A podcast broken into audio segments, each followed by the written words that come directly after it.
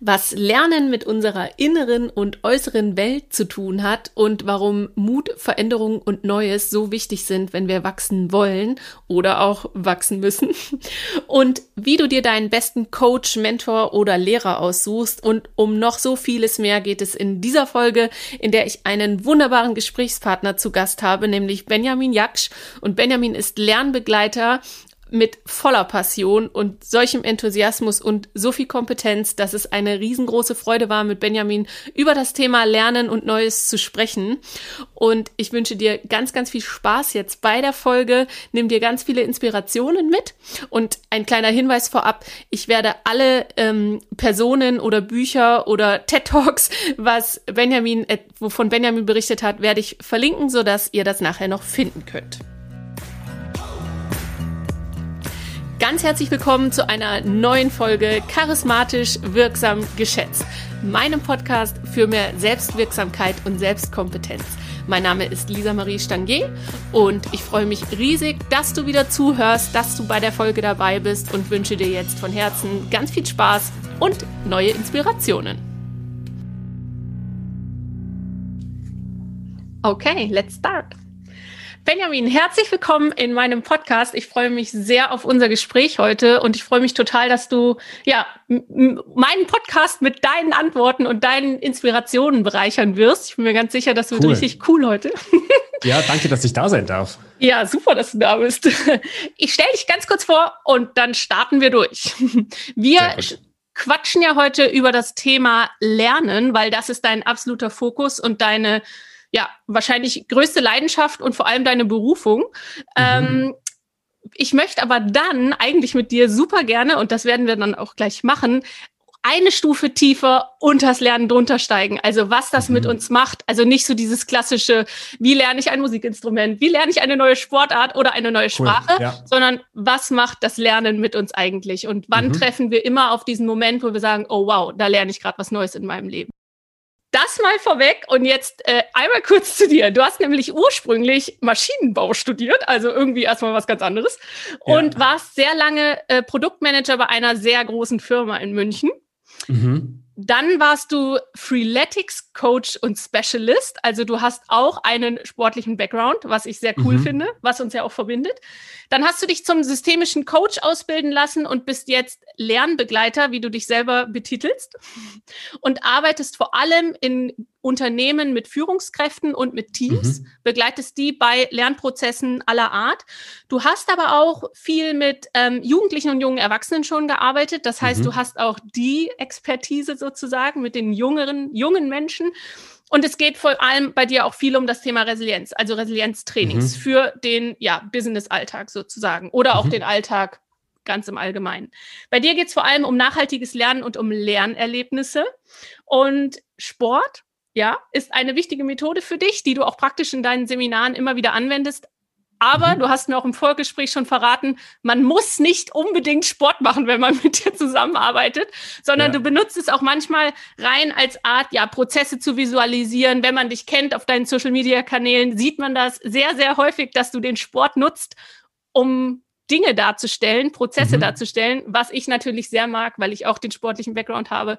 Ja. Also Sport ist bei dir auch eine, ein wichtiger Punkt. Ja, und wir steigen jetzt mal ein in das Thema Lernen.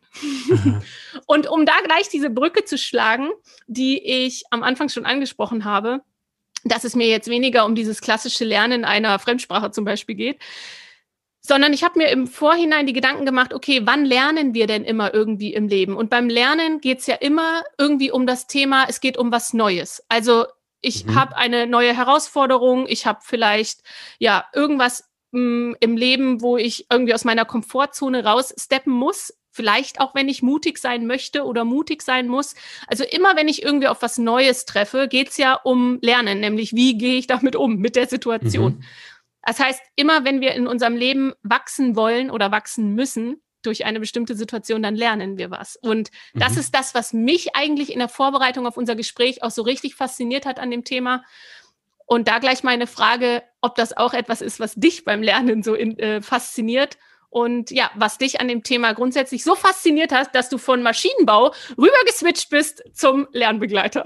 Ich muss ja zugeben, es war Elektrotechnik. Oh, Entschuldigung. aber das ist äh, rück, rückblickend ist es eine Ingenieurswissenschaft. Ja. Und genau. Okay, ähm, so viel zu meinem Know-how dazu. aber ich meine, ich finde es ja cool. Also danke erstmal für diese lange Einleitung und für all das, was du da so herausgefunden hast. Das, das ehrt mich sehr.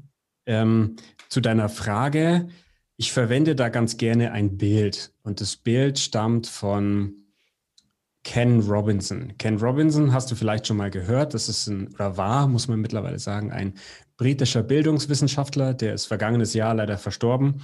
Und der hat den am meisten angeschauten TED Talk, der heißt irgendwas mit äh, Do Schools Kill Creativity, ähm, hat fantastische Bücher geschrieben und ist, glaube ich, für mich fast so was wie ein Vorbild, weil er so eine ganz britisch trocken humorvolle Art hat, aber gleichzeitig auf den Punkt und wirklich total gut argumentiert. Und der hat in einem seiner Bücher ein ganz tolles Bild beschrieben und äh, er sagt da, Learning is a two-way journey. Also Lernen ist eine Reise in zwei Richtungen. Und warum? Weil wir uns alle in der gleichen äußeren Welt befinden, also die Welt anderer Menschen, die Welt der Politik, der Gesellschaft, der Herausforderungen und so weiter. Wenn ich hier rausschaue, dann sehe ich einen Supermarkt quasi. Aber wir können alle diese äußere Welt nicht direkt wahrnehmen, sondern wir können diese äußere Welt nur durch unsere innere Welt begreifen und wahrnehmen. Und unsere innere Welt, das ist die Welt der Gedanken, der Gefühle, der Emotionen, der Sinneseindrücke, Erfahrungen und so weiter. Und ein Leben lang stehen wir quasi vor der Herausforderung, dass wir ja mit unserem Nervensystem quasi das, was da außen stattfindet, nachbauen und abbilden. Da gibt es auch immer mehr Erkenntnisse darüber, wie intensiv das tatsächlich stattfindet. Also je mehr man sich mit künstlicher Intelligenz beschäftigt, desto mehr merkt man eigentlich, wie krass es ist, was die menschliche Intelligenz da tut. Und deswegen ist Lernen immer quasi zwischen diesen beiden Welten. Also sprich, ich versuche mit dem, was ich zur Verfügung habe, das, was ich wahrnehme, besser zu begreifen und damit besser zurechtzukommen. Und gerade weil du das Thema Herausforderungen angesprochen hast, muss auch immer dann die Frage gestellt werden, wo ist denn die Herausforderung gerade eigentlich? Also ist es etwas, das in der äußeren Welt existiert? Oder ist es eine Herausforderung, die quasi entstanden ist, gegeben meiner inneren Welt. Und da wird es dann sehr schnell sehr spannend und das ist auch mit einer der Gründe, warum ich das Thema so faszinierend finde, weil wenn du zwei Menschen das gleiche erleben lässt in der äußeren Welt, die haben ein komplett unterschiedliches Erlebnis. Mhm.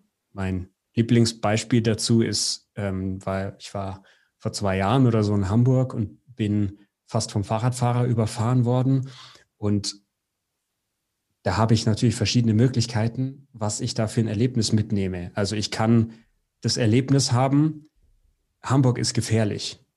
Ich kann daraus lernen, Fahrradfahrer sind scheiße. Ich kann daraus lernen, oh, in Hamburg erkennt man einen Fahrradweg daran, dass da rote Backsteine am Boden sind.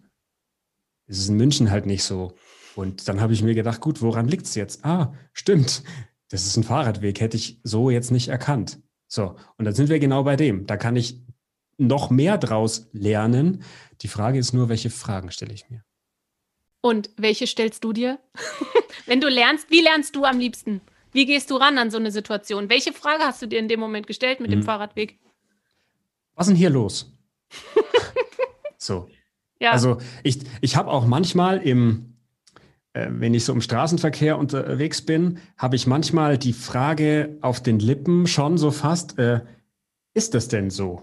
Mhm. Also, weil du kennst es, wenn du mit dem Auto unterwegs bist oder mit dem Fahrrad, dass man total schnell irgendwie so Idiot oder irgendwas im Kopf hat, so, oh, und der passt nicht auf und so. Und, und manchmal wird man dann ja auch blöd angeredet. Und da würde ich manchmal dann gerne zurück sagen, so, ja, ist es denn so? Also, dass ich jetzt irgendwas oder dass jemand anders irgendetwas? Also, weil auf der Oberfläche erlebe ich es als irgendwas, aber ist es denn so? Mhm. Man ist halt super schnell in diesem Bewertungsmodus, ne? Oder Total. in dem Reaktionsmodus, anstatt eine Pause zu machen und ja. dann bewusster zu agieren auf die Situation mhm. und nicht einfach nur zu reagieren aufgrund mhm. dieser ja, was du vorhin angesprochen hast, dieses, dieses, diese Erfahrungen, die man ja selber sammelt als Mensch in seinem ganzen Leben und ganz viel ja auch schon in der Kindheit, woraus die eigene mhm. Identität dann entsteht woraus dann die Gedanken entstehen, die ich denke, daraus entstehen dann die Gefühle, die ich fühle, daraus entstehen dann die Handlungen, die ich mache, daraus mhm. entstehen wiederum Erfahrungen und das, das wieder spielt alles auf das Konto ein meiner Identität. Das ist so ein Loop eigentlich, in dem man sich mhm. immer wieder befindet. Und da rauszusteppen und zu sagen, hey, okay, ich reagiere, denke, fühle, handle jetzt vielleicht mal anders als gewöhnlich, um mhm. eine neue Realität, eine neue Identität zu schaffen. Ne? Mhm. Und das meine ich auch mit diesem, wir lernen eigentlich ein Leben lang, weil, ähm, weil uns ja immer irgendwas widerfährt, was nicht gewohnt ist oder was uns herausfordert, was uns irgendwie aus unserer Komfortzone rausbringt. Und wir haben aber immer die Möglichkeit, neu zu entscheiden, wie man darauf reagiert. Mhm. Da gibt es ein spannendes Konzept dazu. Ähm, das heißt Intellectual Honesty. Ich weiß nicht, ob du das mal gehört hast. Nee. Dieser Begriff beschreibt, mh, inwieweit ich auch mir selbst gegenüber wirklich ehrlich bin. Weil wenn man mal ehrlich nachdenkt, dann gibt es ganz viele Dinge, bei denen weiß ich schon, oh, das ist eigentlich ganz schön doof. So, also was ich selber irgendwie mache, irgendwelche mhm. Gewohnheiten oder egal, ob das jetzt um Gesundheit, Bewegung oder den Umgang mit anderen Menschen geht. Ja. Und Intellectual Honesty tritt oder wird besonders dann interessant, auch wenn wir eben mit anderen Menschen interagieren, weil man unterscheidet da zwischen zwei verschiedenen Modi. Der eine ist der sogenannte Soldier Mode. Das heißt, der hat etwas entweder Angreifendes oder Verteidigendes. Wenn jetzt jemand sagt, du, das, was du da gemacht hast, das ist aber schon eigentlich nicht so gut. Und dann würde ich, obwohl ich schon weiß und wenn ich ehrlich bin, ist es eigentlich schon, hat er recht so, aber würde ich es trotzdem verteidigen. Mhm. Und umgekehrt, der andere Modus ist der sogenannte Scout-Mode. Also da bin ich eher wie ein Pfadfinder. So, ich, ich will es jetzt einfach mal wissen, wie es ist. So, ich gucke jetzt einfach mal und kann es denn sein, dass die andere Person recht hat? Oder kann es denn sein, wenn mir der Gedanke kommt, hier läuft irgendwas nicht so gut, dass das wirklich so ist? Und gehe ich dem dann nach? Genau. Ja, cool, dass du den Scout-Mode ansprichst, weil du hast auch auf deinem, das habe ich mir aufgeschrieben, du hast auf deinem LinkedIn-Profil als Hintergrundbild auch die, ähm, diese, die Neugierde so in den Fokus gestellt. Ne? Also ja. du hast diesen, dieses Zitat oder den Satz, ich weiß nicht, wo es hingeht, aber Neugierde ist sicherlich ein guter Anfang. Mhm. Trifft das auch auf Lernen zu? Trifft, auf, trifft, trifft das auf alles zu? Aus meiner Sicht ja. Also das ist so meine, meine persönliche Meinung, weil also ich bin der Meinung, wenn, wenn wir neugierig sind, dann haben wir auch ganz andere Konflikte. Also dann tragen wir unsere Konflikte anders aus, so. Weil dann bin ich auch wirklich neugierig. Ist es denn so, dass ich jetzt irgendwas zum Beispiel falsch gemacht habe? Kann ja sein, ne? Also das will ich ja gar nicht bezweifeln. Oder ist es denn so, dass jetzt hier tatsächlich irgendwie ein Problem ist? Oder und wirklich mit einer fragenden Haltung sozusagen an Dinge ranzugehen.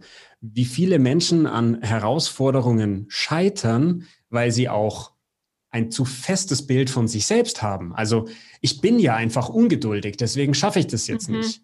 Dieses Ich ist bin halt so, so, ne? Ja, genau, ich bin ja. halt so. Ja, ja, aber ist es denn wirklich so? Ich meine, klar, wir haben, und da kommen dann auch unsere Erfahrungen zum Tragen, wir haben sicherlich schon oft in unserem Leben die Erfahrung gemacht, wo wir uns so gefühlt haben, als wären wir ungeduldig. Sicherlich, das kommt ja nicht von irgendwo.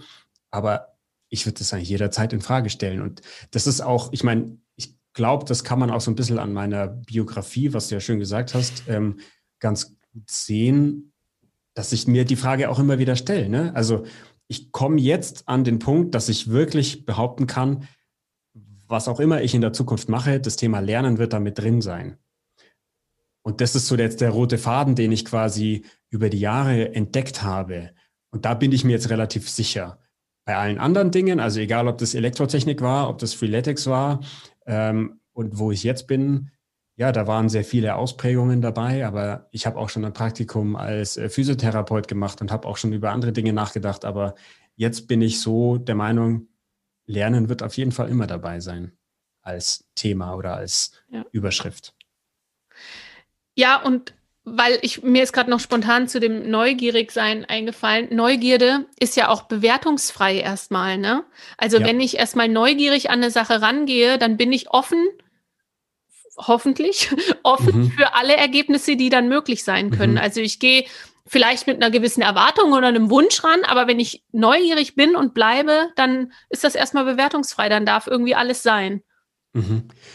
Ja, du kennst wahrscheinlich das Zitat von Viktor Frankl zwischen Raum und Reaktion oder äh, zwischen Reiz und Reaktion gibt es einen Raum, ja. äh, in dem wir die Möglichkeit haben, unsere Reaktion zu wählen. Äh, Finde ich ja. grandios. Ja, das ist dieses ABC-Modell oder so habe ich es bei mir abgespeichert, dass du mhm. immer einen Auslöser hast.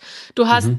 Hinten bei C die Reaktion und bei B hast du immer die Möglichkeit zu reagieren. Und wenn man den Raum zwischen A und C so weit wie es geht stretcht oder mal anfängt, sich dessen überhaupt bewusst zu sein, dass es diesen Raum gibt und vielleicht mal die Möglichkeit ähm, dem Ganzen gibt, so einen Moment zu stretchen und Pause zu machen, bis meine Reaktion sozusagen mhm. einsetzt. Ne? Und wenn man es dann schafft, eben nicht zu reagieren, sondern bewusst zu agieren, ja, dann ist man schon Meister seiner selbst. ja. Also ich finde das weil wenn, wenn das jetzt jemand hört, der oder die sich mit dem Thema vielleicht noch nicht befasst hat, dann klingt es immer so nach Hokuspokus oder nach, ja, wie soll ich das denn machen? Der ist doch einfach ein Arsch oder äh, das ist doch einfach so. Ähm, da empfehle ich, sich mit der sogenannten Theory of Constructed Emotion zu beschäftigen. Ähm, da gibt es auch ein fantastisches Buch von der, ah, jetzt überlege ich gerade, ich weiß, das ist How Emotions Are Made, genau, und dann heißt die Autorin Lisa Feldman Barrett. Ähm, ein unglaublich grandioses Buch, in dem es darum geht, wie unsere Emotionen eigentlich entstehen. Ähm, das ist eine sehr viel diskutierte Theorie, die aber mehr und mehr auch Nachweise bekommt und die auch mehr und mehr wirklich evidenzbasiert gestützt werden kann, die eben beschreibt, warum es nicht so etwas wie natürliche Emotionen gibt. Also es gibt nicht eine Ausprägung für Angst oder Ärger oder Wut, sondern das ist auch alles gelernt. Und das ist unglaublich spannend da habe ich mich jetzt seit, boah, seit ein paar Monaten beschäftige ich mich damit auch, weil das natürlich gerade in diesem Resilienzbereich extrem mhm. spannend ist, wie das dann überhaupt zum Tragen kommt. Und da kann man auch ganz gut eben drüber erfahren und lesen, weswegen es diesen Raum eben doch gibt. Also das heißt jetzt nicht, dass man seine Emotionen nicht spürt. Also wenn die Emotion da ist, dann ist sie natürlich voll da, egal ob das jetzt Ärger, Wut, Freude oder ähm, was auch immer ist. Aber da geht es darum, dass letztlich dieses Erlebnis dieser Emotion tatsächlich auch im Kopf konstruiert wird. Mhm. Und das ist unglaublich spannend. Ja, total. Es ist ja auch nicht so, dass man Emotionen nicht spüren soll oder mhm. dass man sich kontrollieren soll in seinen Emotionen. Ja. Man soll die ja durchaus ausleben, aber wie man sie nachher verbucht, unter was, ne? Mhm. welche Bewertung man der Emotionen gibt mit dem erlebten Erlebnis, Darum geht's ja nachher. Ne? Also leben darf man die ja alle. Mhm. Nur was mache ich nachher daraus? Wie bewerte ich die? Genau. Und vor allem, also weil es beginnt ja oder es wird immer vermischt mit einem Körperempfinden. Also zum Beispiel ein erhöhter Herzschlag, ein ich tue mir schwer zu atmen, mir wird warm, ähm, ich habe das Gefühl, ich kriege einen roten Kopf. So, das kann jetzt sein, dass ich wütend bin. Das kann aber auch sein, dass ich gerade einfach total aufgeregt bin, in freudiger Erwartung. Das hat sozusagen das gleiche Körpermuster. Und jetzt ist die Frage, da sind wir wieder bei Bewertung. Wie bewerte ich das gerade? In welchem Kontext erlebe ich das? Und vor allem, unser Gehirn versucht uns immer eine Erklärung zu geben. Warum ist es gerade so? Ja. Aha, dir wird warm. Warum ist es so? Ja, wahrscheinlich, weil er ein Idiot ist. Ah, okay, dann werde ich wütend. So.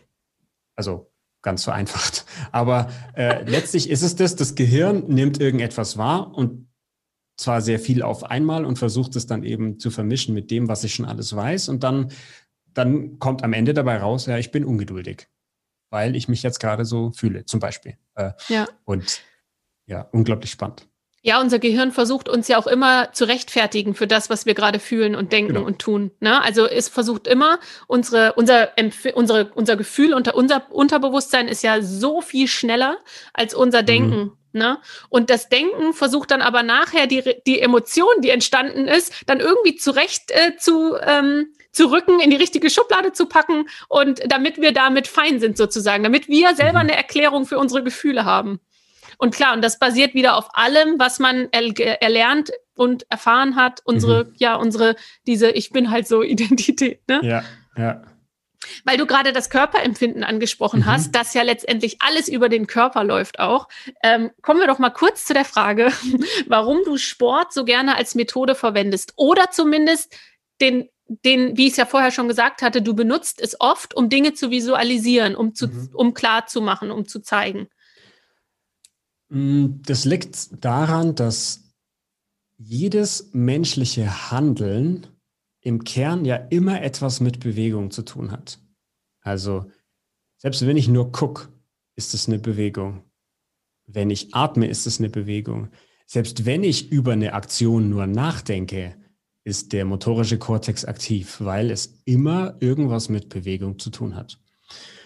Und es gibt da sehr viele Menschen und sehr viele grandiose ähm, Größen, würde ich mal sagen, die sich da sehr viel intensiver beschäftigt haben. Also zum Beispiel Feldenkreis ist so einer meiner, eins meiner größten Vorbilder, der sich eben sehr viel mit dem Thema Bewusstheit durch Bewegung beschäftigt hat. Und das lasse ich auch in meine Workshops einfließen. Genauso, was ich fast schon traurig finde, ist, dass die Arbeit von Pilates heutzutage mehr gesehen wird als, ich sage jetzt mal vorsichtig, Frauensport in Anführungszeichen, weil, mhm.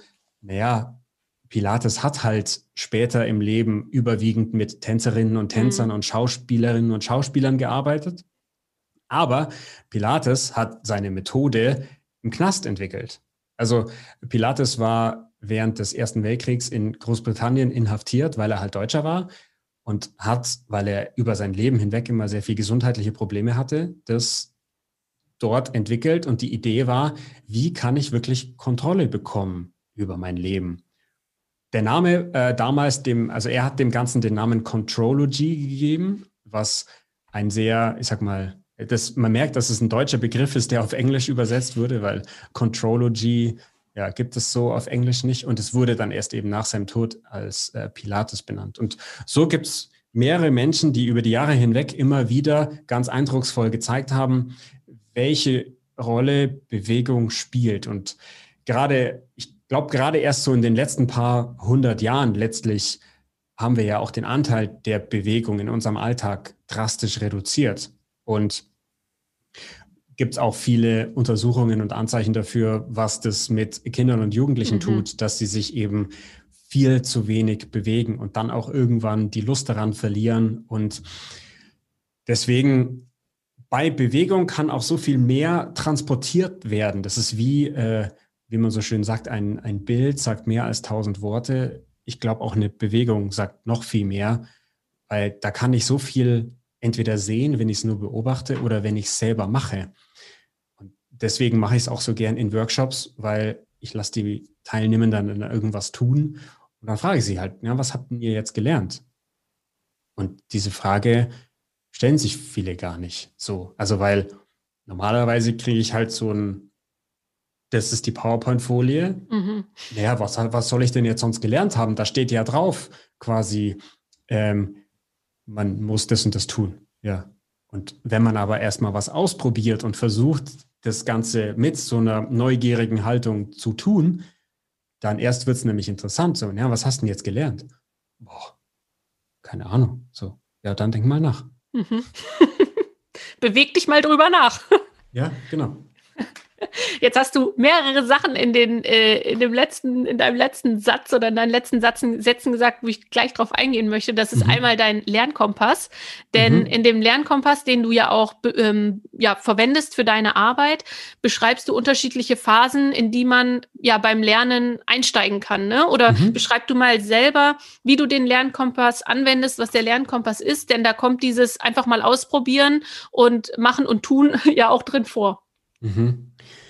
Die Idee für den Lernkompass ist eigentlich dadurch entstanden, dass aus meiner Sicht jeder Lernprozess, wenn er optimal abläuft, äh, zyklisch stattfindet. Also das heißt, das sind immer, das ist nicht linear, also ich gehe nicht eine Stufe nach oben und dann wieder und dann wieder, sondern das sind eigentlich immer so Kreisläufe, die wir durchmachen, weil wir haben dann mehr Erfahrung, wir haben plötzlich mehr Informationen zur Verfügung, haben bessere Quellen und so weiter. Und aus meiner Sicht, weil Informationen zu jedem Thema gibt es heute mehr als genug. Also egal, ob wir jetzt über Stressmanagement reden, ob wir über Vokabeln lernen reden, ob wir über äh, Scrum, agile Softwareentwicklung reden, was auch immer, wir werden mehr Informationen finden innerhalb weniger Sekunden, als wir wahrscheinlich bis zum Ende unseres Lebens konsumieren könnten. Also selbst wenn das, wenn ich das alles hintereinander hinschalten würde, ich könnte es wahrscheinlich nicht mal bis zum Ende meines Lebens alles angucken. Das heißt, das hilft mir nicht. Ich muss also einen Weg finden, um die Informationen, die es eh schon gibt, gezielt zum richtigen Zeitpunkt zu bekommen und dann einzusetzen. Und das passiert aus meiner Sicht nur, wenn wir lernen, auch selbst einerseits aktiv zu werden und auch dann zum richtigen Zeitpunkt die richtigen Fragen zu stellen an uns selbst oder dann an bestimmte Quellen. Und das ist die Idee bei dem Lernkompass. Das klingt einfacher sozusagen, als es dann in der Tiefe ist, weil letztlich besteht der Prozess aus vier einzelnen Schritten. Das ist ausprobieren, informieren, implementieren und reflektieren. Und das gehe ich sozusagen immer wieder durch. Und jede dieser Phasen hat drei Kernfragen, die mir dann dabei helfen, um zu herauszufinden, äh, was ist jetzt gerade für mich wichtig? Also wo in meinem Lernprozess bin ich denn überhaupt? Weil bin mir sicher, dass auch die Zuhörer sich, wenn sie sich die Frage stellen, was lernst du gerade? Oder woran hast du gerade zu knabbern? Bin ich mir sicher, dass jeder mindestens drei Sachen sofort nennen kann, ohne lang nachzudenken.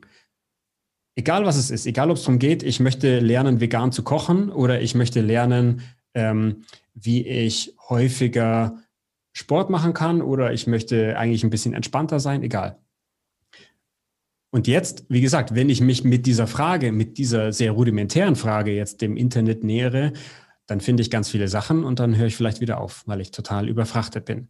Mhm. Der Lernkompass dreht das Ganze um. Der macht daraus quasi so eine, mehr oder weniger wie so eine Hohlschuld. Also ich überlege mir erst, wo bin ich denn gerade? Was ist denn vielleicht gerade wichtig? Habe ich schon genug Informationen? Suche ich nur nach einem Weg, wie ich das erstmal ausprobieren kann? Was ist dann wichtig? Und so weiter. Und da bietet, und deswegen Kompass, bietet eben das Modell so eine Orientierung, damit ich weiß, wo bin ich gerade, was ist jetzt gerade wichtig was sind die nächsten Schritte? Genau. Cool. Und ähm, das nächste, was du da, was gleich sich daran anschließt für mich, ähm, was du auch im Absatz davor angesprochen hattest, mhm. was aber auch wiederum nachher, ach, nachher greift alles zusammen und ich weiß jetzt gar nicht, wo ich ansetzen soll, aber.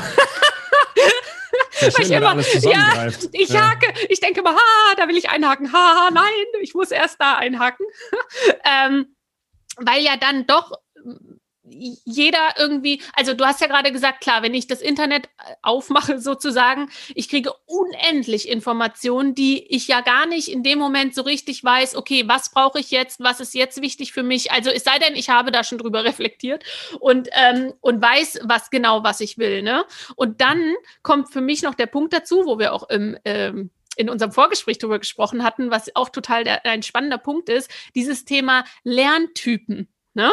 Mhm. Ähm, dass man ja auch immer denkt, ja, ich bin äh, vielleicht so und so ein Typ oder ich brauche mhm. das eher, ich muss was sehen oder ich muss eher was ausprobieren, wie wir das vorhin mit der Bewegung hatten oder nee, ich, ich bin so ein auditiver Typ, ich höre, ich kann nur Dinge übers Hören aufnehmen oder so. Und zu dem Thema Lerntypen hast du ja auch ein ähm, gespaltenes Verhältnis.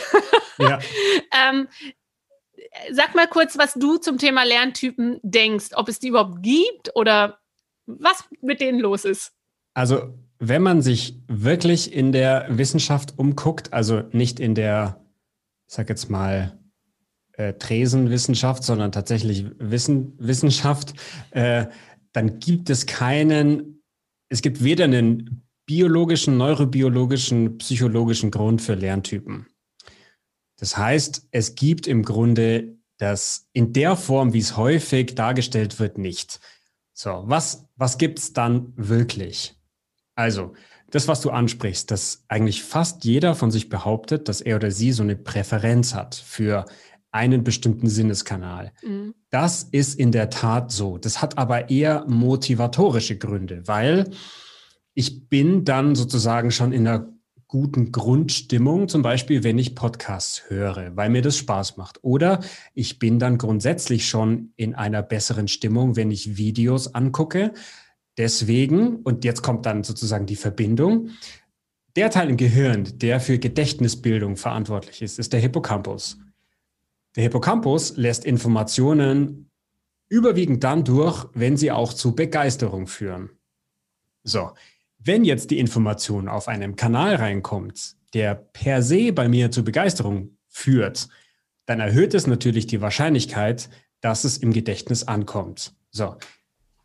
Heißt aber nicht, dass es jetzt als eine Abkürzung zu sehen ist, weil die Abkürzung ins Gedächtnis ist, dass eine Information für mich essentiell ist. Das hat äh, Vera Birkenbiel mal in so einem ganz tollen Video beschrieben grandioses Video, das heißt auch irgendwas mit Gedächtnisbildung oder so, findet man auch bei YouTube.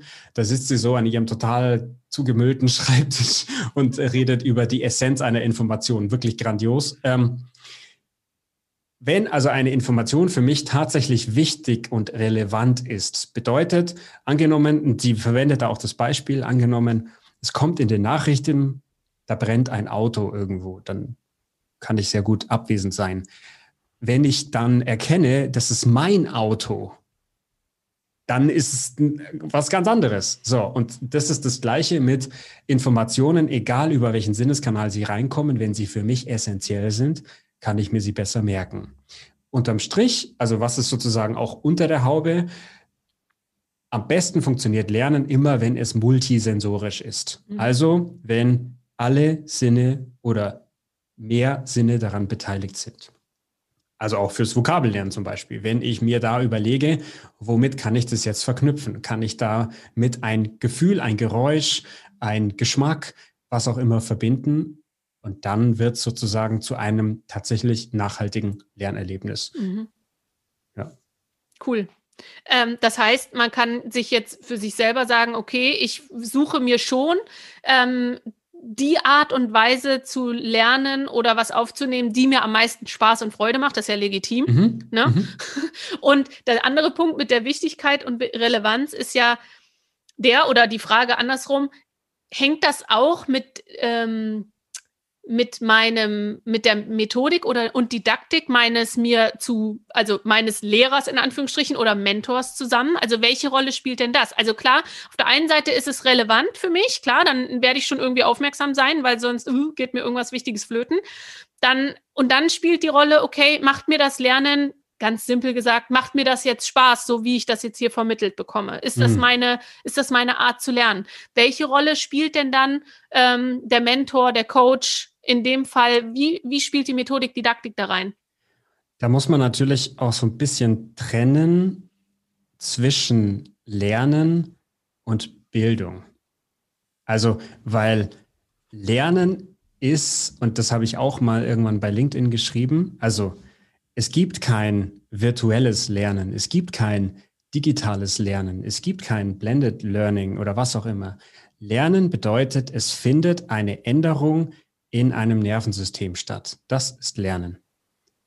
Und alles, was da drumherum sozusagen stattfindet, klar wird es dann vielleicht mit Lernen bezeichnet, aber ähm, es ändert nichts daran, damit das Lernen stattfindet, muss sich in einem Nervensystem etwas ändern. So. Und weil du jetzt das ansprichst, so die Rolle des Mentors, des Lehrers, da mag ich wieder Ken Robinson äh, zitieren weil er auch mal gesagt hat, und das finde ich auch grandios, äh, er hat das verglichen, das ist eigentlich eine Geschichte, die kommt von einem ähm, Theaterwissenschaftler. Der Theaterwissenschaftler hat mal gesagt, so, was ist die Essenz, what's the essence of drama? Also was ist so die Essenz daran? Und dann hat er auch gesagt, naja, da brauch, ich brauche kein Theater, ich brauche keinen Stuhl, ich brauche keine Bühne, ich brauche auch kein Publikum, sondern ich brauche da eigentlich nur zwei Menschen. Das Gleiche ist bei Bildung auch. Ich habe jemand, der möchte gerade etwas lernen. Und da sind wir dann Lernen im Sinne von im Nervensystem sozusagen eine Änderung erzielen. Und dann habe ich einen anderen Menschen, der möchte ihm dabei helfen. Und da brauche ich keinen Stuhl, kein Buch, kein Gebäude, kein Wald. Ich brauche nur diese Beziehung. Also die Essenz der Bildung ist eine Beziehung mhm. zwischen diesen beiden Menschen. Der Bildung. So. Fürs Lernen brauche ich das nicht zwangsläufig, weil das Nervensystem kann sich natürlich auch ändern, dadurch, dass ein Mensch alleine sozusagen sich in der äußeren Welt zurechtfindet und sich dann da besser anpasst. Logisch. Aber für Bildung brauche ich diese Beziehung, weil da kommt dann natürlich mit zum Tragen, wie, ähm, wie gern mag ich diese Person. Und mhm. deswegen finde ich es auch schade, dass man sich das in der Schule nicht raussuchen darf. Aber gut, mhm. wenn wir in der, über das Schulsystem brauchen wir gar nicht reden, da äh, kommen wir sonst, äh, werden wir nicht mehr fertig. Ähm, aber ich, äh, ich gebe auch Mathematik-Abitur-Vorbereitung immer für so ein ähm, privates Nachhilfeinstitut und da dürfen sich dann auch die Abiturientinnen und Abiturienten immer die Lehrkräfte raussuchen. Und ich bin froh, wenn jemand zu mir kommt, der mich nicht mag, wenn der sich am nächsten Tag bei jemand anders reinhockt. Ja. Weil ich werde ich werd nicht zu dem durchkommen. Das finde ich auch okay. Finde ich ja auch gut, dass jemand dann zu mir reinkommt und sagt, hey, ich verstehe bei dir nichts. Wenn trotzdem 15 andere drin sitzen, die sagen, das ist die beste Erklärung, die ich je gehört habe, finde ich cool, dass die dann gerade bei mir da waren und dieses Gefühl sozusagen haben. Das heißt, du würdest auch immer empfehlen, sich ähm, Leute auszusuchen, also sei es jetzt bei Seminaren, in die man sich ähm, einbucht oder Coaches oder wie auch immer, dass man sich die auch nach oder vor allem nach der Persönlichkeit aussucht und ob man einen Bezug zueinander findet? Absolut. Also, und das Gleiche ähm, betrifft ja auch Coaches. Also, weil alle diese Menschen haben die gleichen Informationen zur Verfügung. Niemand hat irgendwie ein Geheimnis. Mhm. Also, oder eine geheime Methode oder irgendein Sonderding. Gibt es nicht. Und das braucht es auch noch nicht mal. Weil häufig geht es nur darum, dass die Einzelperson selber ins Nachdenken kommt und selber aktiv wird.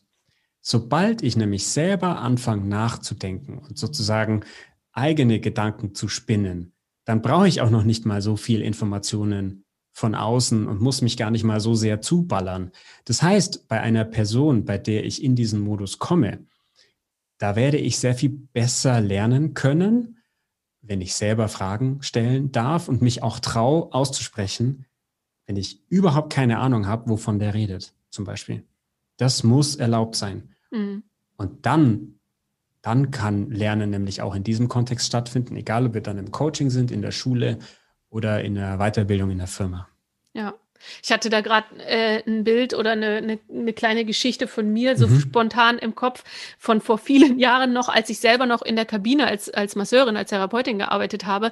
Du hast bei ganz vielen Leuten das Gefühl gehabt, ja, das passt super, da ist hier, mhm. also die Person möchte das und das behandelt haben und du machst das und das passt. Dann gab es welche, ähm, da hast du das gedacht, wow, mit der Person, die betritt den Raum, äh, du bist sofort im Flow und da geht so richtig was vorwärts, ne?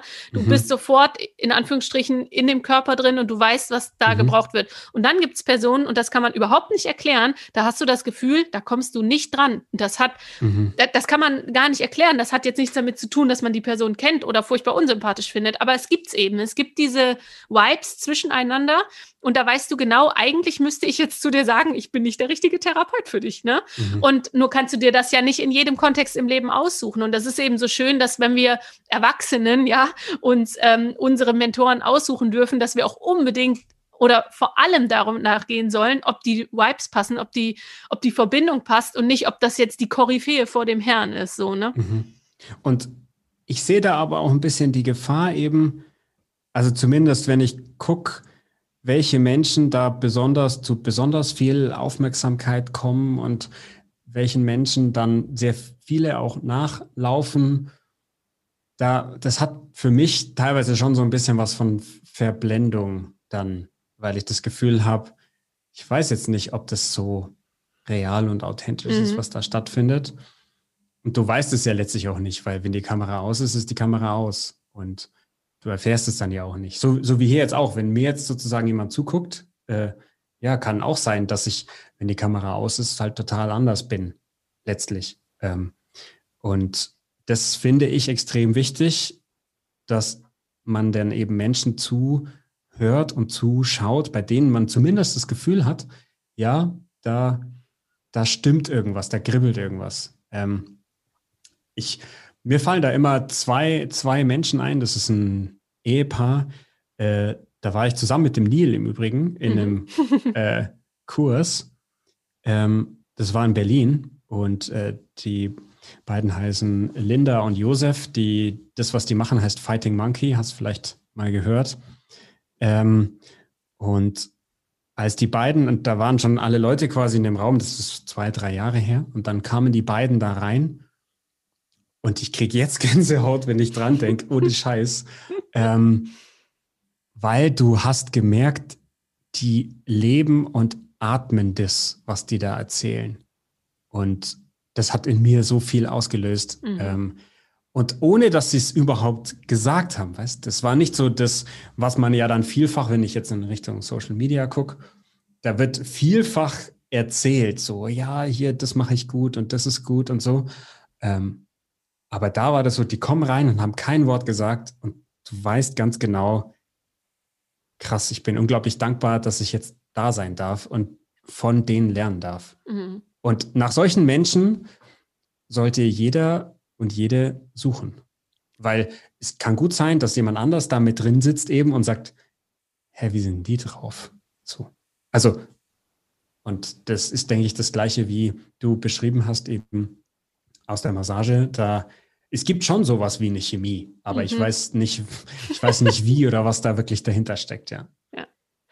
Aber das Schöne ist, wenn man ja dann diese Personen gefunden hat oder das Umfeld dafür hat, mal ganz allgemein besprochen, äh, gesprochen, mhm. dann ähm, ja, oder anders, dieses Umfeld macht ja ganz, ganz viel aus. Also fühle ich mich wohl, bin ich mit den richtigen Menschen zusammen, ähm, ist die Umgebung tatsächlich die richtige für mich. Also es ist ja nicht immer nur, glaube ich, ähm, die Verantwortung, schon, also ich bin ein Freund von ganz viel Verantwortung selber zu tragen für das, mhm. was ich mache. Also absolut, der absolute Großteil liegt bei mir, aber manchmal befindet man sich auch einfach nicht im richtigen Umfeld. Natürlich ist dann mhm. auch die Verantwortung in jedem Einzelnen, das zu ändern, klar. Also mhm.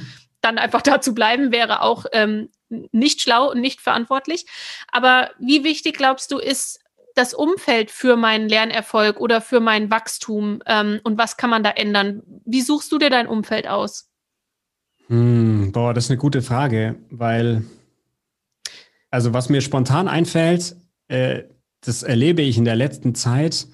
In der letzten Zeit lerne ich sehr, sehr viel überwiegend durch Introspektion. Also ich habe ganz häufig überhaupt nicht das Bedürfnis, irgendwas zu lesen oder anzugucken, sondern ich habe eher das Bedürfnis, ich glaube, ich habe genug aufgenommen. Ich muss erstmal nachdenken und sortieren. Weil ich glaube, ich auch halt häufig ähm, dann auch mit Informationen eher überfahren und übermäßig bombardiert werde.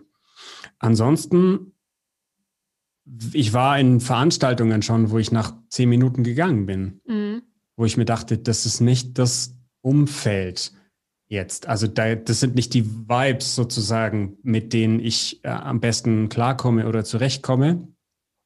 Womit ich nicht meine, und das, äh, es gibt diesen Spruch, den ich im Übrigen ziemlich schrecklich finde. If you're the smartest person in the room, uh, leave the room. Hast du schon mal gehört, oder? Ja. Ähm, und meiner Meinung nach müsste der anders heißen, nämlich uh, if you're the smartest person in the room, you're probably wrong. Also, you're probably mistaken.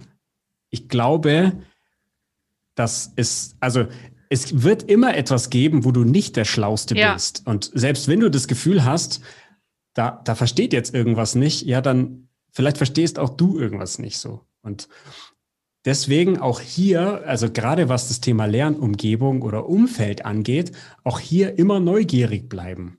Im Sinne von, kann ich jetzt hier tatsächlich irgendwas mitnehmen, wo mir irgendetwas bringt oder kann ich etwas zurückgeben, was sozusagen der Gruppe etwas bringt? Und wenn ich das ziemlich sicher ausschließen kann, dann ist es wahrscheinlich nicht der richtige Raum oder nicht die richtige Umgebung. Ja, das hatte ich auch schon so oft, dass ich im ersten Moment mal gedacht habe, oh, ich glaube, hier bin ich falsch oder hm, mhm. äh, habe ich vielleicht fall anders eingeschätzt oder das Thema holt mich gar nicht ab oder mhm. irgendwie, wo ich mir was anderes dahinter vorgestellt habe, was dann wirklich so war. Und trotzdem kann man eigentlich zu 100 Prozent sagen, man nimmt sich immer, immer, immer irgendwas mit. Und wenn man mit mhm. der Neugierde dranbleibt und sagt, okay, gut, habe ich jetzt was anderes erwartet oder ich fühle mich hier ähm, nicht so richtig abgeholt oder, ne? Aber irgendwas nimmt man sich immer mit. Und wenn es nur die Erfahrung ist, herauszufinden, okay, das bin ich offensichtlich nicht, ja. das sind nicht meine Leute. So, das ist ja auch eine Erfahrung. Oder Dann aber das Essen vom Buffet. ja, oder das Essen das war bei mir einmal die Lösung. das war, das war wirklich so eine richtig eklige Vertriebsveranstaltung. Also wirklich. Das, oh. Und dann, aber da war ein anderer Typ da, der mir, glaube ich, recht ähnlich war. Und wir saßen dann da drin und wir haben uns, wir kannten uns nicht. Wir haben uns nur angeguckt und sind beide aufgestanden und sind dann raus und haben gefragt, ob das Buffet schon auf hat. Dann haben wir uns den Bauch vollgehauen, haben uns beide unterhalten und das war eine tolle Unterhaltung und dann sind wir gegangen. Und ist wieder was draus entstanden auf, aufgrund dieser Situation. Ja, genau. war auch nicht umsonst. Ja. Ähm, ich will noch mal, du hast gestern, glaube ich, war es auf ähm, in LinkedIn ein Video gepostet, wieder mit Bewegung, mhm. mit der Mauer, über die du drüber bist, ja. Mm, zur WOOP-Methode. Und ja. das ist, glaube ich, noch eine ganz coole, ähm, eine ganz coole, wirklich prakt ein praktischer Ansatz, wie man an Dinge mhm. rangehen kann. Und ich glaube, das ist noch schön, wenn wir da, wenn wir uns das noch kurz raus, äh, die Zeit uns noch nehmen, einmal kurz darauf mhm. einzugehen, was die WOOP, also die, äh, es geht ja um die um die ähm, ersten Buchstaben B, O, O, P, was die bedeuten. Mhm. Und ähm, wofür kann ich die verwenden? Erklär mal kurz. Mhm. Ähm, die WUP-Methode habe ich vor drei Jahren oder so kennengelernt von einem befreundeten, der ist promovierter Motivationspsychologe. Also der beschäftigt sich mit Motivationspsychologie und hat mich auf die Arbeit von der Gabriele Oettingen, das ist die Professorin, die das quasi seit 25 Jahren forscht, die an dem Thema, wie gelingt es uns, Ziele in die Tat umzusetzen? Und wie gehen wir mit Motivationshindernissen um? Und was tun wir, wenn sie auftreten? Weil jeder und jede von uns kennt die Situation. Wir wissen eigentlich, wir sollten lernen oder wir wollten noch Sport machen oder wir würden gerne mal wieder was auch immer. Und wenn dann der Moment kommt, dann ist es entweder so, dass zum Beispiel jetzt wieder Netflix interessanter ist wir doch am Handy hängen bleiben oder was auch immer tun. So. Das heißt, wenn wir darüber nachdenken, hat eigentlich jeder und jede von uns relativ gut benennbare Motivationshindernisse.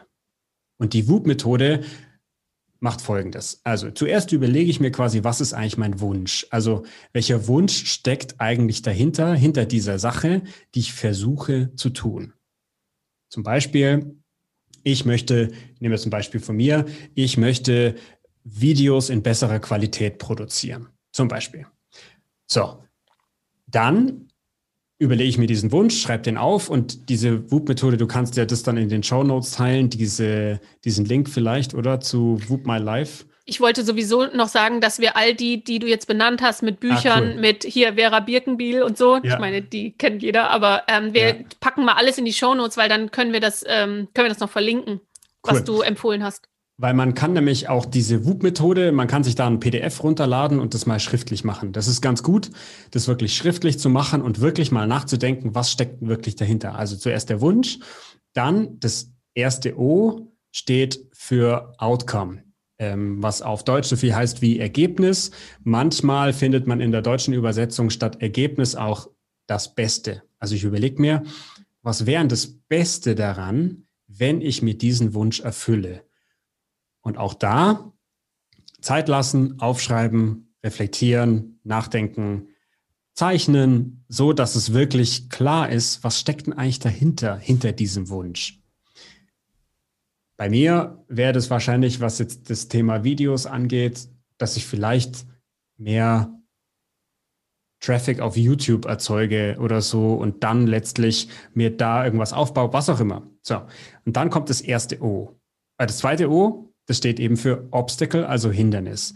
Was ist das Hindernis, das dir da immer wieder begegnet oder die Hindernisse? Und die dann auch mal aufzuschreiben.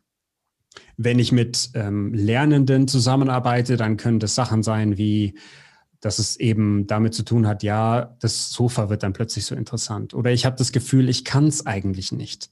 Oder also es können auch tatsächlich irgendwelche Emotionen und Gefühle sein, die dann damit reinkommen. Das schreibe ich mir alles auf. In meinem Fall wäre es, glaube ich, dass ich das unglaublich langweilig finde, viel Sachen zu produzieren und das dann irgendwann zusammenzuschneiden. Also ich mache lieber ein Video und dann veröffentliche ich das irgendwo quasi, obwohl ich weiß, dass es eigentlich cooler wäre. So. Und dann kommt der Plan. Dafür steht das P. Ich mache mir dann einen Plan dafür, was tue ich, wenn mir dieses Hindernis das nächste Mal begegnet. Und zwar in der Form von immer wenn, Punkt, Punkt, Punkt, dann. Was mache ich dann? Also Idealerweise finde ich einen Weg, um mich in diesem Moment auch vor allem emotional mit meinem Wunsch zu verbinden. Also warum mache ich es denn eigentlich? Und da habe ich schon Beispiele von ähm, jemand, der dann gesagt hat, naja, ich würde eigentlich gern irgendwann mal so ein eigenes ähm, Tennisstudio haben. Ähm, oder ich würde eigentlich gerne mal, jemand anders hat gesagt, er würde gerne ähm, was war das? Ah, genau, Tierarzt sein in, in Namibia oder so und sich dann sozusagen davon irgendwas aufzuhängen, damit ich weiß, okay, dann kann ich mich da auch dran erinnern, ähm, was es denn eigentlich ist. Also warum mache ich das überhaupt? Und für die Nerds, das heißt ähm, Implementation Intentions. Also ich mache mir sozusagen, ich überlege mir, was ich tue äh, und die Technik nennt sich dann Mental Contrasting, weil ich stelle das sozusagen gegenüber. Also der volle Begriff ist sozusagen Mental Contrasting through Implementation Intentions. Äh, da findet man auch massig äh, Wissenschaft dazu, falls man sich in irgendwelchen Paper vergraben möchte. Genau. Cool, ja. Ich habe mal ähm, meine, ich glaube, erste Podcast-Folge nach meiner Intro-Folge. Ah, jetzt sehe ich dich mhm. wieder. ja, ähm, ich, äh, meine Kamera ist, glaube ich, eingeschlafen oder so.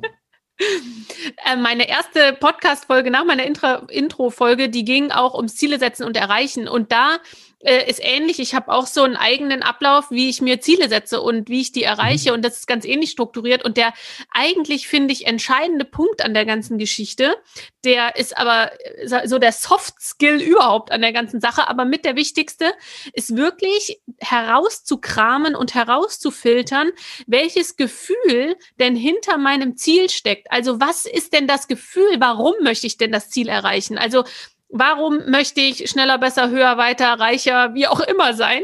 Ähm, das ist ja nicht einfach nur ein Fakt, sondern da steckt ja ein gewisses Gefühl dahinter. Und wenn man sich mit dem Gefühl, ähm, wenn man das immer wieder rauskramen kann, wenn man das in sich erzeugen kann, dann ist das mhm. eigentlich die Motivations, ähm, Keule sozusagen ja. schlechthin. Und ohne das, glaube ich, funktioniert es auch nicht. Und schön, wie du das gesagt hast, mit dem, dass man sich irgendwie Bilder oder irgendwas raussucht, mit dem man sich mhm. dann eben mit diesem Gefühl verbinden kann ähm, dass das pusht. Ich habe dann noch den Tipp gegeben, weil ich mache das selber für mich und für mich mhm. funktioniert das super gut. Ähm, ich mache mir gerne eine Playlist für Ziele. Also wenn ich ähm, irgendwie ein Ziel habe, dann mache ich mir auf Spotify eine Playlist und benenne die dann auch so, de, zu dem, was ich da erreichen will und lade dann alle die Lieder da rein, die mich in dieses Gefühl bringen. Und mm, man cool. kann sich halt super cool darüber programmieren, mhm. so, ne? Auch wenn man mal irgendwie einen Hänger hat, dann hörst du halt die Playlist an und du groovst dich ja automatisch in dieses Gefühl ein. Und mhm. ich glaube auch, dass dieses, ähm, dieses, Gef dieses Gefühl hinter dem Ziel ist so das Entscheidende, wenn man da immer wieder drankommt. Ne? Und dann kann man auch so, dann kann man auch diese Pläne umsetzen, dann kann man diese Hindernisse überwinden. Und dann kann man sich ja schon, bevor man das Ziel erreicht hat, so ein bisschen in dieses Gefühl eingrooven, warum man das überhaupt macht. Genau, zwei, zwei Sachen, weil du das gerade sagst. Also, oder, oder ich finde heraus, dass es gar nicht mein Ziel ist. Ja. Was auch sein kann, weil wenn ich mal bohre und dann ist plötzlich da nur so ein Loch und ich denke mir so, ich glaube, ich will das eigentlich gar nicht. Vielleicht ist es gar nicht mein ja. Ziel, vielleicht gehört es eigentlich auch jemand anderem. Äh, ist auch spannend. Äh, und das Zweite ist, und deswegen äh, Oder warte mal ganz wichtig? kurz, nur dass ich den ja. Gedanken nicht vergesse. Oder ja. es ist nicht mehr mein Ziel, weil manchmal, genau. das habe ich schon erlebt, da habe ich irgendwie so mordsgroße Ziele aufgeschrieben und Jahre später denke ich immer noch mal dran und denke, Mensch, du wolltest doch immer, du wolltest doch immer. Mhm. Und dann muss man sich auch eingestehen dürfen, dass das vielleicht mal ein Ziel war, aber ja. nicht mehr. Und dann darf man es genau. auch wirklich loslassen, weil sonst hängt es dir ewig nach. Ja. Und das Zweite, weil du gesagt hast, quasi in das Gefühl kommen, das ich erzeugen möchte, ähm, oder wo ich rauskommen möchte und das vorzuspüren. Das Wichtigste, und deswegen ist auch die WUP-Methode so wirkungsvoll, weil im Vergleich zu, wenn ich nur in Anführungszeichen mit positivem Denken arbeite, wenn ich überwiegend mit positivem Denken arbeite, dann laufe ich manchmal Gefahr, sozusagen, also vorsichtig gesagt, dass ich dann schon das Gefühl habe, na eigentlich habe ich es ja fast schon erreicht, sozusagen, wie als wäre ich schon da. Mhm. Und deswegen ist dieses Mental Contrasting so wichtig, dass ich wirklich merke, woran liegt es denn, dass ich es nicht schaffe? Was ist sozusagen dieses blöde Hindernis, das mir da immer wieder begegnet? Und was kann ich mir überlegen, sozusagen, wenn mir das das nächste Mal begegnet, damit ich auch ein bisschen besser vorbereitet bin? Ja, also, dass man tatsächlich auch einen, also einen handfesten Plan an der Richtig, sich, sich genau. überlegt. Was tue ich dann? Was tue ich aktiv? Also, ja. das ist sehr, sehr wichtig. Und dann ist halt auch tun. Ich finde dieses Thema Disziplin, ja. jetzt sind wir zwar, wir, wir, ich glaube, wir müssen noch zwei Podcast-Folgen machen. wir switchen jetzt, aber ich finde noch ganz kurz das Thema Disziplin an der Stelle auch so wertvoll, weil Disziplin mhm. ist auch immer so ein bisschen hart und negativ besetzt, aber Disziplin kann auch so wertvoll sein im Sinne von Selbstvertrauen aufbauen. Ich nehme mir was mhm. vor, ich mache mir einen Plan und wenn es dann so ist, ziehe ich es auch wirklich um. Das, mhm. das kreiert in mir selber ein Selbstvertrauen, ähm, dass ich weiß, ich kann mich auf mich verlassen, ich ziehe wirklich durch und das überträgt sich dann erst im Kleinen immer größer auf andere Dinge, andere mhm. Lebensbereiche. Deswegen an der Stelle, wenn man den Plan dann auch hat, den auch wirklich dann anwenden. Da muss man dann aber auch über Attributionsmuster sprechen. Oha. können, wir, können, wir gerne, können wir gerne mal machen. Genau. Machen wir nächstes Mal. Ja, zum Thema Disziplin und Willenskraft gibt es auch ein fantastisches Buch, aber das zeige ich dann auch das nächste Mal. Okay, cool. Oh, dann lass uns Disziplin und Willenskraft unbedingt, unbedingt. auf die Agenda nehmen. Ja. Liebe ich, glaube ich, jetzt schon. Sehr cooles ähm, Thema. Die letzten drei Fragen, okay? Okay. Das sind die drei Fragen, die ich ähm, gerne zum Schluss stelle. Und mm, die erste mm. wäre, wann hast du das letzte Mal was zum ersten Mal gemacht? Mm, bewusst äh, ist es ein paar Wochen her, weil wir uns ein E-Piano gekauft haben und ich das davor noch nie gemacht habe. Genau. Vielleicht habe ich auch kürzlich erst was zum ersten Mal gemacht. Ja, wahrscheinlich durch deine Neugierde kommt das wahrscheinlich sehr viel kann gut sein, vor. Aber wie gesagt, was mir jetzt gerade bewusst einfällt, das. Cool. Und auch mit dem Vorsatz, es neu zu lernen. Ja. Cool. Doch. Sehr schön. Die zweite. Aha. Was war in den letzten Jahren das Wertvollste, das du lernen durftest? Mm, boah. Dass ich, wenn ich authentisch bin, den besten Weg gehe. Oh, schön. Das, deswegen, das kann man ganz gut an meiner Biografie, glaube ich, auch nachvollziehen. Ja. Sehr cool. Ich glaube, das ist fast beantwortet die dritte Frage fast schon mit. Denn gibt es ein Credo oder eine innere Weisheit, nach der du dich ausrichtest oder nach der du lebst? Ah, es sind mehrere tatsächlich. Ähm, aber ja, also es ist ein, eins, das steht auch auf meinem Arm. Äh, das kannst du jetzt nicht mehr so gut sehen, aber da steht etre fort, pure etre util. Ähm, das heißt, stark sein, um nützlich zu sein. Mhm. Das kommt so aus dem ganzen Bereich Parcours, Methode naturelle. Ähm, das ist ein Credo, nach dem ich lebe. Und ansonsten, das ist etwas, das hat mein Opa immer gesagt, der war ansonsten vielleicht nicht sonderlich clever, aber das fand ich grandios. Der hat immer gesagt, musst bloß schwätze mit den Leid. Also du musst nur mit den Menschen reden. Und das ist etwas, das ich auch praktiziere. Also und dann geht immer was. So. So wie wir auch uns gefunden haben für den Podcast. Ja, genau. Wir kannten uns vorher auch nicht. Richtig cool. Ja, ja genau. Mega cool, Benjamin. Ganz, ganz herzlichen Dank. Ich fand es unfassbar umfangreich und cool, in was wir alles reingestiegen sind. Und ich glaube wirklich, dass wir uns auch eine zweite Folge super gerne nochmal vornehmen können. Aber cool, ja, wird mich freuen. ja. Danke für auch für deine Fragen. Die waren sehr gut. Hat mir sehr gut gefallen. Dankeschön. Cool. Wenn du siehst, wie, sehen würdest, wie es hier aussieht. Mein ganzer Schreibtisch liegt voll, liegt voll mit Zetteln und Fragen und Notizen. Kannst du mir ja noch ein Foto schicken nachher. Ja, schicke ich dir. Also ja. cool, Benjamin. Ganz, ganz herzlichen Dank und hoffentlich bis bald. Gerne. Danke dir, dass ich da sein durfte. Ich hoffe, dir hat diese Folge wieder gefallen und wir hören uns beim nächsten Mal wieder. Zusätzlich freue ich mich sehr, wenn du dich in meine Newsletter einträgst unter www.lisa-marie-stangier.com slash newsletter, denn da bekommst du einmal monatlich circa auch coole Inspirationen rund, rund um das Thema Selbstwirksamkeit, Selbstkompetenz, Selfness, Mut, Veränderungen und so viel mehr. Ich knüpfe mir immer ein Thema vor und ähm, ja, und da bekommst du dann schöne Inspirationen dazu, ein paar Gedanken, ein paar Geschichten, ein paar Erlebnisse und Inspirationen. Also trag dich da sehr gerne ein und dann lesen und hören wir uns ganz bald wieder. Alles Liebe bis dahin, deine Lisa.